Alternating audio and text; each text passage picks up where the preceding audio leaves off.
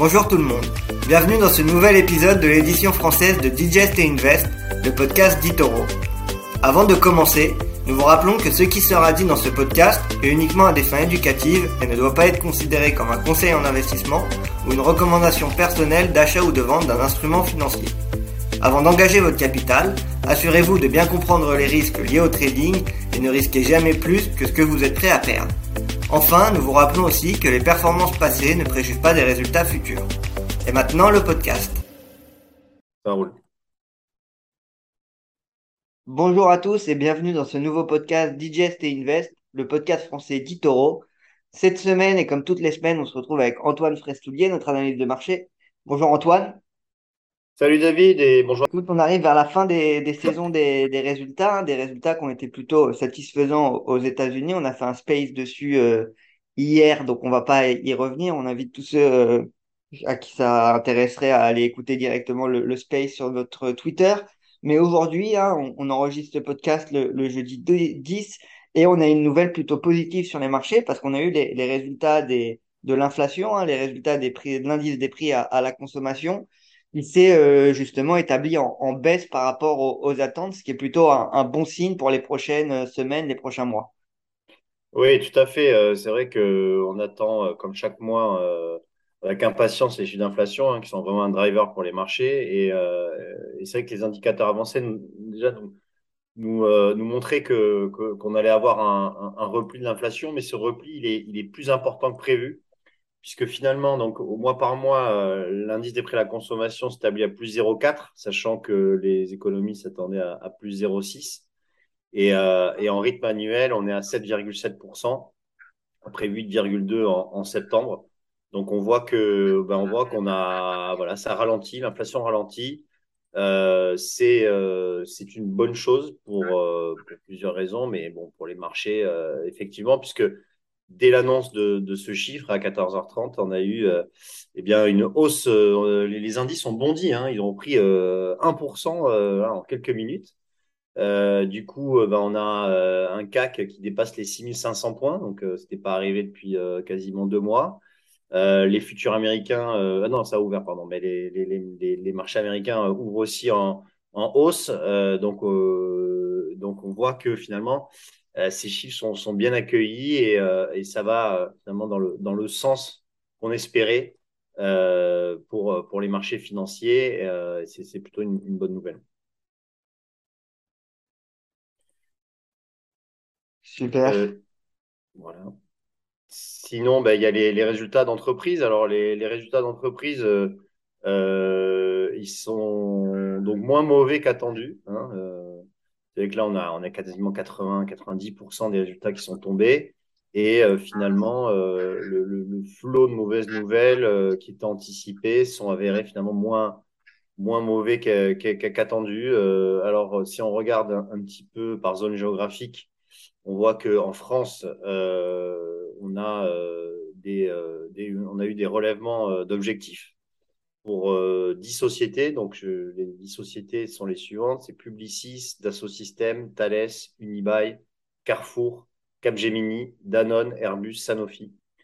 Euh, voilà, donc euh, toutes ces boîtes ont relevé leurs objectifs et s'en est suivi par des, des, hausses de leur, de leur cours de, de bourse. Mais ce qu'il en ressort euh, globalement, c'est qu'il euh, il y a eu un gros effet dollar. C'est vrai que le, le dollar fort euh, favorise les entreprises qui sont exportatrices euh, et euh, notamment les entreprises du luxe ou, ou Airbus hein, qui facturent à 80% en, dollars. Donc ça, ça a été donc ça en, en, en, moyenne a apporté plus 14% sur les chiffres d'affaires de ces entreprises. ensuite, il y a aussi le, le fameux pricing power hein, qui qui permet aux entreprises de relever les prix relever leurs prix euh, finaux euh, donc sur le consommateur. Euh, on voit que notamment les, les entreprises agroalimentaires hein, comme Danone ou, alors ou par exemple Nestlé ou, aux États-Unis Coca ou, McDonald's eh ont, ont, profité à plein de, ce, pricing power. Donc les, entreprises ont pu passer des, hausses de prix à leurs clients sans pénaliser leur volume. Hein, et donc, ils ont, ça a permis de répercuter la, hausse des coûts de production et maintenir leur, marge. par conséquent, ça, ça aussi, c'était c'était plutôt une bonne nouvelle. on peut noter également que les entreprises de l'énergie ont bien progressé dans leurs résultats. on va citer Total Energy, notamment Air Liquide aussi, qui a, qui, a, qui, a, sensiblement augmenté son, son chiffre d'affaires. Euh, on a Total Energy aussi qui a, doublé hein, son chiffre d'affaires et son résultat net. Donc ça, c'est très positif aussi pour les entreprises énergétiques. Et euh, si le luxe, hein, le luxe qui ressort euh, aussi fortement en, hausse, comme euh, alors pas toutes les entreprises d'ailleurs. On, on, va dire que LVMH et Hermès s'en sont très bien tirés avec une hausse de 40%, plus de 40% du chiffre d'affaires pour Hermès et, et 25% pour LVMH.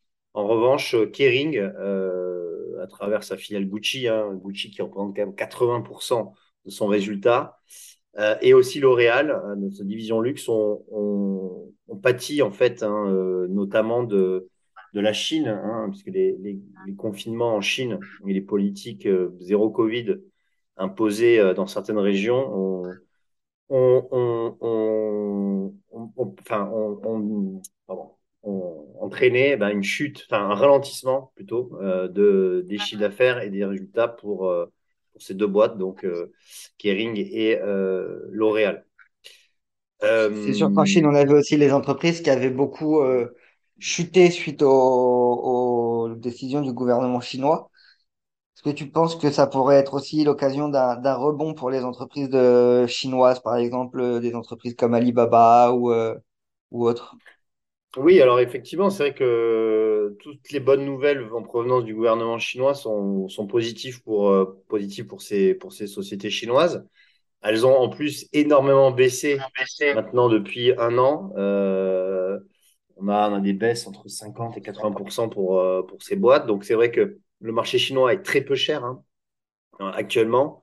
Et 2023, ça pourrait être une thématique pour, pour ces boîtes qui ont quand même beaucoup baissé et qui, euh, leur, euh, leur cours de bourse ne reflète pas vraiment la réelle valeur de, de leur entreprise. Donc, c'est vrai que on aura un œil, euh, un œil sur la Chine qui est probablement, si elle continue bien sûr à, à, comment dire, à déconfiner progressivement, elles, ont, elles, elles, pourront profiter du, du rebond en bourse. Bien, bah écoute, ça a l'air d'être plutôt des, des bonnes nouvelles. Hein. Donc, on a une inflation qui se réduit, on a des résultats qui ont été plutôt bons. Donc, pour toi, ça expliquerait euh, le rebond du, du marché au mois d'octobre et euh, le fait qu'on soit plutôt là dans un dans une tendance plutôt positive pour ces prochaines pour ces prochaines semaines. Ouais, clairement, je pense que en fait, les marchés avaient pricé euh, des, des résultats d'entreprises qui étaient bien moins bons. Et, euh, et, du coup, euh, c'est vrai que le fort rebond qu'on a eu euh, au mois d'octobre, donc on, l'avait dit d'ailleurs hier, le Dow Jones a, a réalisé son meilleur mois d'octobre depuis 1976. Donc il a pris 14% sur le mois. Le, en, France, on a pris 9% en octobre. Donc c'est sûr que les marchés avaient pricé, voilà, peut-être plus de mauvaises nouvelles que ce qu'il y en était en, en réalité. Et maintenant, maintenant ça s'ajuste. Donc, donc du coup, clairement, ça ça explique le, le rebond, euh, sachant qu'aussi en, en, termes de, de, banque centrale, on a vu que, eh bien, euh, même si elles ont quand même relevé leur taux de 75 points de base, autant la Fed que la BCE, ben, euh, on a un rythme de, de relever des taux d'intérêt qui serait quand même devrait ralentir aussi euh, probablement euh, en, en, 2023, même si la hausse des taux n'est pas n'est pas terminée. Hein ce qu'elles nous ont bien rappelé quand même, hein, que cette hausse des taux n'était pas terminée, mais le rythme de, de relèvement des taux d'intérêt devrait, devrait, aussi ralentir. Donc, donc ça, c'est plutôt voilà, des bonnes nouvelles qui expliquent effectivement le, fort rebond des marchés, même s'il faut faire attention. C'est un rebond dans une tendance qui est baissière, hein, des marchés qui sont toujours baissiers. Donc, à voir, à surveiller quand même et faire attention qu'il n'y ait pas une reprise de, la, tendance baissière. Euh, mais euh, ah, moi, si je devais mouiller un petit peu, je pense que le point bas annuel, on, l'a fait. Je pense pas qu'on aille revoir euh, les plus bas. En plus, avec la hausse d'aujourd'hui, voilà, avec l'inflation qui baisse, je pense, que le, point bas a été fait. Maintenant, à voir si ça, ce rebond se, se, poursuit. Mais bon, en tout cas, cas, c'est sûr que c'est un, un, beau rebond qui fait, qui fait plaisir. En tout cas, on suivra ça. Là, c'est sûr que le Nasdaq il prend 5%. Nasdaq qui mmh. en hausse de 5% là, euh, à l'instant auquel on, on parle. Oui. Alors que mmh. les big tech, ça a été la déception des, des résultats d'entreprise. Hein. On avait notamment évoqué précédemment Meta ou Alphabet. Est-ce que tu peux nous en dire un peu plus sur les résultats des, des big tech aux, aux États-Unis? Et est-ce que tu penses que les investisseurs vont désormais euh, un peu délaisser la tech pour se placer plus vers des valeurs défensives comme sur les valeurs énergétiques ou sur euh, les banques? Bah, là, alors là, c'est vrai que le rebond là, de 5% sur le Nasdaq, c'est euh, impressionnant, je trouve. Quand même, c'est juste sur un chiffre d'inflation. Ça veut dire que on avait encore une fois, je pense, on a, on a pricé un scénario un peu noir sur, sur, les, sur les techs. Il est vrai que les, les, résultats, comme tu disais, ont, plutôt surpris négativement hein, sur, les, sur les techs, hormis Apple. On a vu Meta, Alphabet, qui ont vu leurs leur résultats sensiblement baisser à cause de, des, des baisses dans, la, dans les revenus publicitaires. Donc maintenant, euh, ce rebond, je pense qu'il est de, de 5% là aujourd'hui. Je pense que c'est pas pas neutre. Euh, c'est peut-être le, début de quelque chose d'un peu plus un peu plus poussé sur les valeurs tech.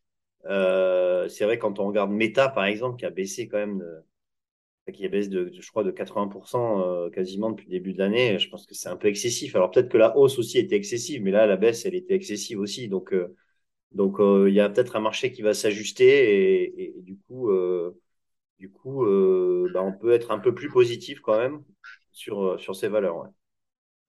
Bah, tant mieux parce que c'est Mm. pas le même dans le monde de- des crypto-monnaies en ce moment. Donc, ça fait plaisir de voir un peu de performance et un peu de bonnes nouvelles sur les marchés un peu plus classiques, on va dire. Mm. Et peut-être que Mm. ça va permettre euh, une partie de la, de la baisse des, des crypto-monnaies, hein, cette, cette euh, hausse, si elle se continue, elle se poursuit. Mm. Dernier point, et puis après on pourra euh, en parler un peu plus de ce qui se passe sur la, la crypto-monnaie, euh, si tu veux, rapidement. Et on a Mm. aussi eu les résultats de Disney récemment, résultats qui ont un peu Mm. déçu, mais Disney qui dépasse désormais euh, Netflix si on regroupe tous leurs services de, de streaming, hein, Disney+, Mm. ESPN+, et Hulu au quatrième Mm. trimestre. Est-ce que Tu peux nous dire Ouais. euh, un peu plus? Effectivement, alors euh, Disney, euh, donc c'est une société qui donc propose des services de streaming, mais pas que.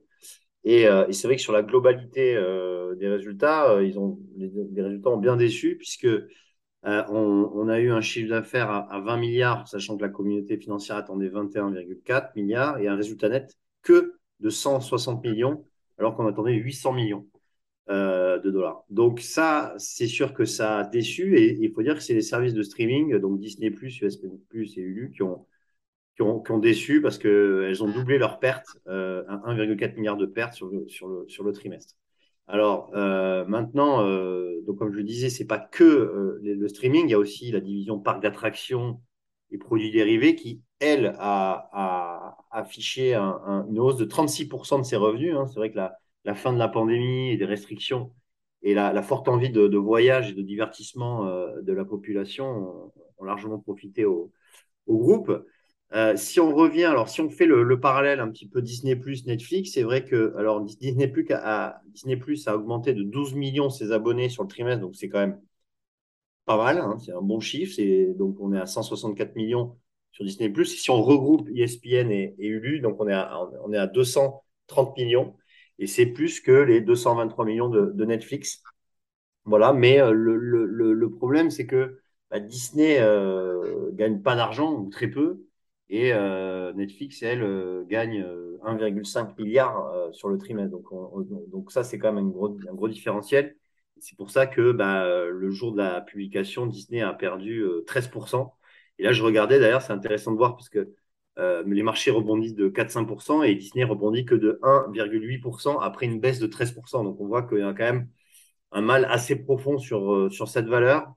Euh, D'ailleurs, Netflix, euh, elle, bah, progresse de 5%, donc ça suit, euh, voilà, ça, là sur, le, sur la journée, donc ça suit quand même le, le marché. Donc voilà, on a, on a quand même un, Euh, ben, une grosse différentiel, je trouve, entre, entre les deux valeurs et, et je pense que, que Netflix a quand même un, un gros avantage comparatif sur, euh, sur Disney+. Mais euh, voilà, donc maintenant, on, on peut parler un petit peu des, des cryptos. C'est là où toi, David, tu sûr, juste tu pour intervenir. ajouter quelque Ouais. chose sur, pour ajouter sur quelque chose sur Disney, on arrive quand même vers un point bas de, on a le point bas de mars 2020 qui était le point bas pendant le Covid, qu'on va presque revenir Mm. dessus euh, avec Disney.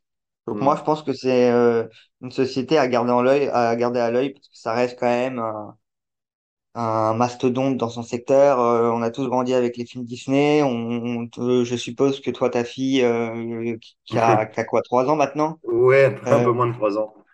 Ça, Elle, elle elle eh ben, non, mais alors pour te dire, pour te dire, c'est vrai que je, je- j'aurais fait, je l'ai fait plus regarder Netflix parce qu'il y a Netflix Kids euh, où euh, justement il y a, il y a tout un tas de dessins animés euh, pour enfants qui sont assez bien faits. Donc euh, même sur ce créneau-là, je pense que Netflix est quand même assez compétitif, même si bien évidemment on connaît tous les, les films Disney et, et les séries aussi. euh, donc, euh, mais euh, mais c'est vrai que comme tu disais, là on arrive sur les points les points bas de, de 2020 euh, sur Disney. Donc après, en termes de, de, en termes de graphique boursier, c'est intéressant. Dès qu'on arrive sur des niveaux intéressants, il pourrait quand même y avoir un rebond sur, euh, sur du moyen long terme qui, pourrait se manifester sur, euh, sur Disney. on suivra ça d'ici les, les prochaines semaines. hein, Disney, c'était quand même considéré comme une très bonne action il y a quelques, il y a quelques mois en arrière. Si on remonte et qu'on regarde euh, euh, les, justement les articles de presse, les recommandations des analystes, etc., on a une estimation élevée pour Disney des analystes qui est quand même à 230 dollars et un objectif moyen à 128 dollars. On est aujourd'hui en dessous de l'objectif euh, d'estimation faible sur Disney qui est quand même à 94 dollars. Donc, euh, Voilà. Moi, je pense Mm. que c'est une, une belle action. Maintenant, on peut passer à la crypto-monnaie où là, c'est plus compliqué. Euh. Pour ceux qui suivent un peu, mais je pense que ça a fait le titre de tous les journaux, donc tout le monde en a entendu parler. Il y a eu un des échanges de crypto-monnaie qui s'appelle FTX, qui s'est retrouvé euh, être insolvable. C'était le deuxième plus gros échange de crypto-monnaie euh, derrière Binance. Et donc, euh, c'est en fait un, un- une catastrophe pour, pour l'industrie. Alors, ce qu'on a appris, c'est qu'ils ont un trou de 8 milliards dans la caisse et il a commencé à y avoir des rumeurs il y a quelques euh, jours, en début de semaine, comme quoi, euh, en fait, euh, FTX pouvait euh, prêter de l'argent à Alameda, Alameda qui est euh, leur société de trading, qui détient le même fondateur, hein, Sam Bankman-Fried. Et donc, en fait, il y a eu un, un rapport qui est sorti comme quoi ils soupçonnaient... FTX de prêter les fonds des clients à Alameda pour qu'ils puissent faire des trades et qu'ils puissent prendre des positions spéculatives.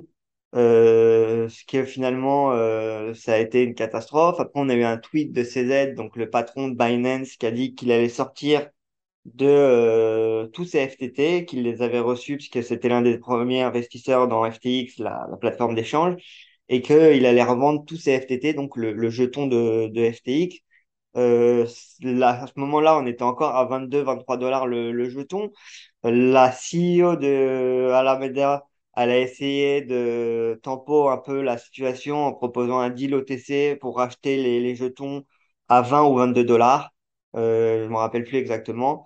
Et euh, le deal qui a été refusé. Et puis finalement, la, la panique a été euh, a commencé à à naître sur les marchés. Les gens ont, vendu, les appels de marge ont commencé à se, à se réaliser. Après ça, on a eu des rumeurs sur Twitter comme quoi les gens qui avaient des fonds sur euh, la plateforme ne pouvaient plus retirer, euh, les, les retraits étaient bloqués.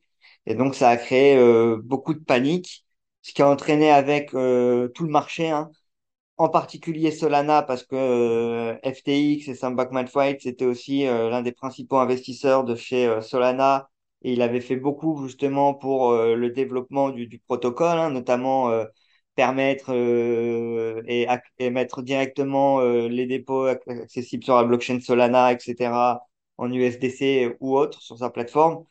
Donc, c'était un des principaux euh, investisseurs aussi de l'écosystème Solana, hein, notamment avec Serum ou d'autres projets. Et donc, on a eu Solana qui a fortement chuté parce qu'on est passé d'environ 25 dollars à, à 15 dollars le, le jeton avant de rebondir un petit peu. On a un Bitcoin qui, lui, euh, est désormais en dessous des, des 18 000. On est même passé hier rapidement euh, en dessous des 16 000 dollars, je crois, si je dis pas de, de bêtises. Euh, Ethereum, euh, on a 1300 dollars. Donc, on a un marché qui, là, est en train de rebondir aussi un petit peu.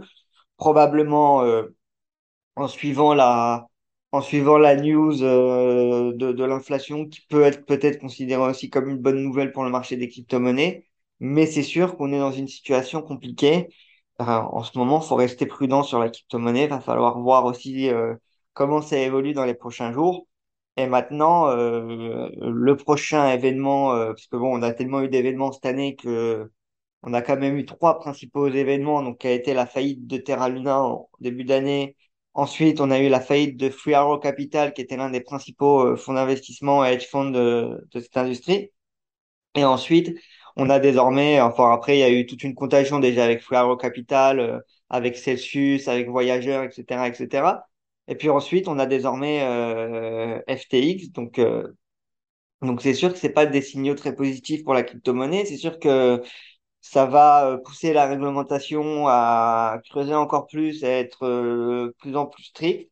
Maintenant, euh, moi, je pense pas que ce soit la, fin des crypto-monnaies. Je pense que c'est un, un événement certes euh, marquant et c'est sûr que bah, c'est jamais drôle de, de vivre un tel événement et j'espère que s'il y a des gens qui nous écoutent, ils n'ont pas été trop pénalisés par euh, par ce qui se passe et par la situation actuelle. J'ai vu hier sur Twitter beaucoup de posts justement disant qu'ils avaient perdu énormément d'argent à cause de cette histoire, euh, notamment parce qu'après ils ont bloqué les, retraits sur FTX et il y avait énormément de gens qui utilisaient la plateforme. Donc c'est dramatique. Euh, maintenant, euh, sur du, si vous voyez ça d'un point de vue moyen long terme et que vous avez des projets sur lesquels vous vouliez investir, bah c'est sûr que c'est toujours mieux d'investir quand on est euh, bas plutôt que quand on est dans une euphorie comme on l'était l'année dernière euh, au, au pic. Donc euh, donc voilà ce que je peux dire un peu un peu sur sur la crypto. Ok. Ben écoute, je pense qu'on a été complet hein, pour cette semaine. Super. Bah écoute, merci à toi. Antoine. Ben merci aussi à toi pour ton éclairage crypto. Et puis, on Merci à tous. Au revoir.